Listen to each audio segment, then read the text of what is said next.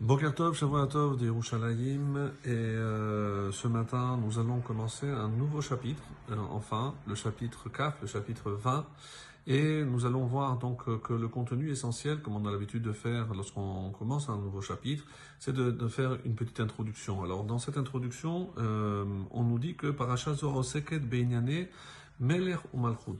Donc de quoi va-t-il être question? C'est du roi. Donc la roi et le roi pardon et la royauté également.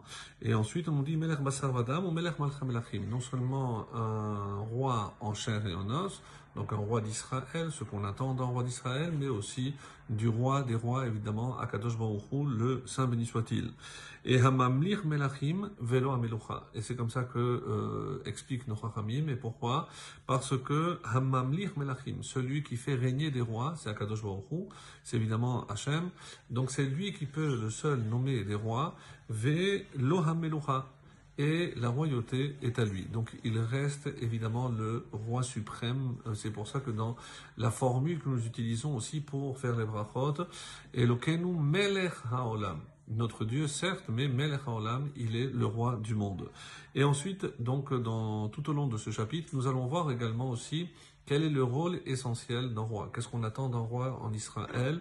Et c'est comme ça qu'on dit qu'il y a essentiellement Shnetafkidim. Il a deux rôles. Le premier, c'est Ushfatu nu malkenu. C'est que notre roi nous juge. Donc le roi d'Israël est avant toute chose un juge. Et c'est pour ça qu'on comprend bien dans la distribution des livres de, de la Bible. Donc nous avons d'abord Shofetim, des juges, et ensuite Melachim puisque les rois viennent jouer aussi le rôle que nous avions avant par rapport aux juges. Donc le roi reste un juge. Et le deuxième rôle, c'est le chef d'armée, comme c'est marqué, il sortira devant nous, Venilcham et milchamotenu, et c'est lui qui va livrer nos guerres, nos batailles.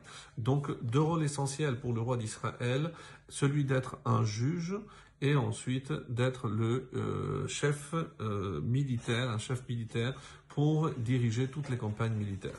Voilà, donc après cette petite introduction, nous allons commencer directement avec le premier verset de ce chapitre 20. Letz hayayin home. Le vin, letz et moqueur. Home la boisson. Ici, shechar, c'est une boisson alcool, donc une boisson alcoolisée, une boisson euh, enivrante. Home, tapageuse. Donc nous allons essayer de comprendre dans quel sens. Vechol shoge bo lo. Et quiconque s'y égare ne deviendra pas sage. Donc quelqu'un qui se laisse aller évidemment à la boisson ne pourra pas atteindre la sagesse. Et ici, Shogé, nous avons dit qu'il s'y égare. D'après d'autres explications, on pourrait traduire même celui qui s'adonne à la boisson. Donc celui qui devient en quelque sorte un peu addict à la boisson, eh ben, il ne pourra malheureusement pas atteindre la sagesse. Et c'est comme ça, par exemple, que le ride et ainsi que le grain de Villeneuve vont dans le même sens. Il s'agit de celui qui est addict au vin. N'est pas évidemment quelqu'un qui euh, simplement boit de temps en temps. Comme nous savons, pour nous, le vin occupe une place extrêmement importante dans tout le rituel, vu que la sanctification passe par le vin, que ce soit à Shabbat ou les jours de Yom Tov, ou pour tout acte sacré comme un mariage ou évidemment une brit mila, une circoncision.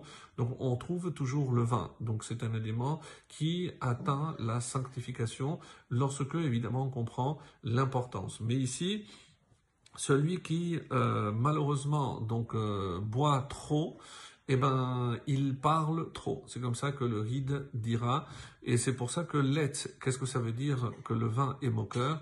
Évidemment, c'est pas le vin qui est moqueur, mais un homme qui abuse du vin viendra à se moquer, comme le Radak nous dit, celui qui abuse du vin finira par se moquer de la sagesse. Et c'est pour ça qu'en contrepartie, eh ben, cette même sagesse dont tu t'es moqué, eh ben, elle s'éloignera de toi et tu ne pourras jamais l'atteindre.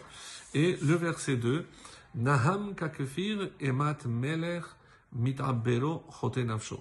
Naham kakefir, que l'on peut traduire comme suit. Donc, le courroux du roi est comme un rugissement kekfir du lion. Mitambero chote nafsho. Celui qui le met hors de lui, chote nafsho, pêche euh, contre lui-même. Alors, euh, Rashi, par exemple, dira qu'est-ce que c'est mit'abero C'est du mot aevra, qui veut dire la colère, le courroux. Donc, euh, comme il explique, c'est karas. C'est, il se met en danger. Il se met en danger lorsque il met en colère le roi. Le rite dit, le roi peut, pourquoi il se met en danger? Parce que le roi peut le faire condamner à mort. Et comme c'est écrit plus haut aussi, on le voit dans le chapitre 16, le verset 14, on dit Chomat Meler Mal Donc la, coule, la colère du roi, ce sont des anges de mort, parce qu'il peut entraîner la mort. Et enfin, un petit peu comme le Radak essaye de dire aussi, donc, euh, qu'est-ce que ça veut dire Choté Benafsho, il pêche contre lui-même parce qu'il prend le risque d'entraîner sa propre mort, comme il dit, il peut causer sa propre mort. Et on a compris ici que le roi, c'est pas simplement un roi en chair et en os, mais aussi c'est le roi du monde. Évidemment, il faudra être extrêmement attentif et ne chercher à ne jamais mettre en colère Akadosh Baruch Excellente journée, Shavuot.